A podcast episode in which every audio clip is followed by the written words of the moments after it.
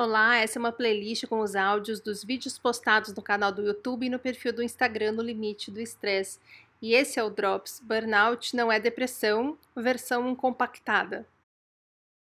Acho que o principal problema que se enfrenta num tratamento de burnout é essa crença maluca de que burnout e depressão são a mesma coisa, ou às vezes que não são a mesma coisa, mas que devem ser tratados da mesma forma.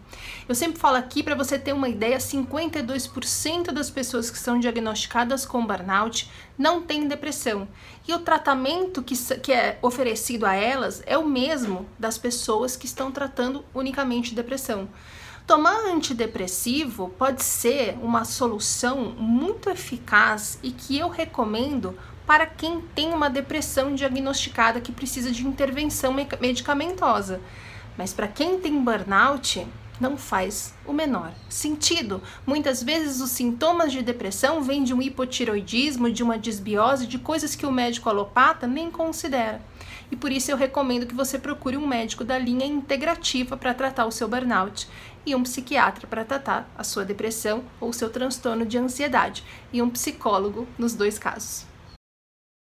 Toda segunda tem vídeo novo, no meio da semana tem os drops e todos vão entrando aqui para quem prefere fingir que isso é um podcast. Até o próximo.